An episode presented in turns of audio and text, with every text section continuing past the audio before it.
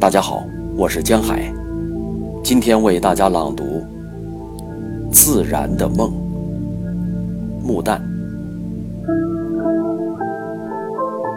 我曾经迷雾在自然的梦中，我的身体由白云和花草做成，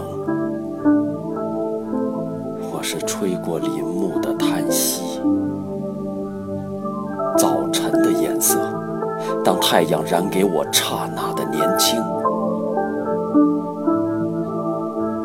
那不常在的是我们拥抱的情怀，它让我甜甜的睡。一个少女的热情使我这样骄傲又这样柔顺。我们谈话，自然的，朦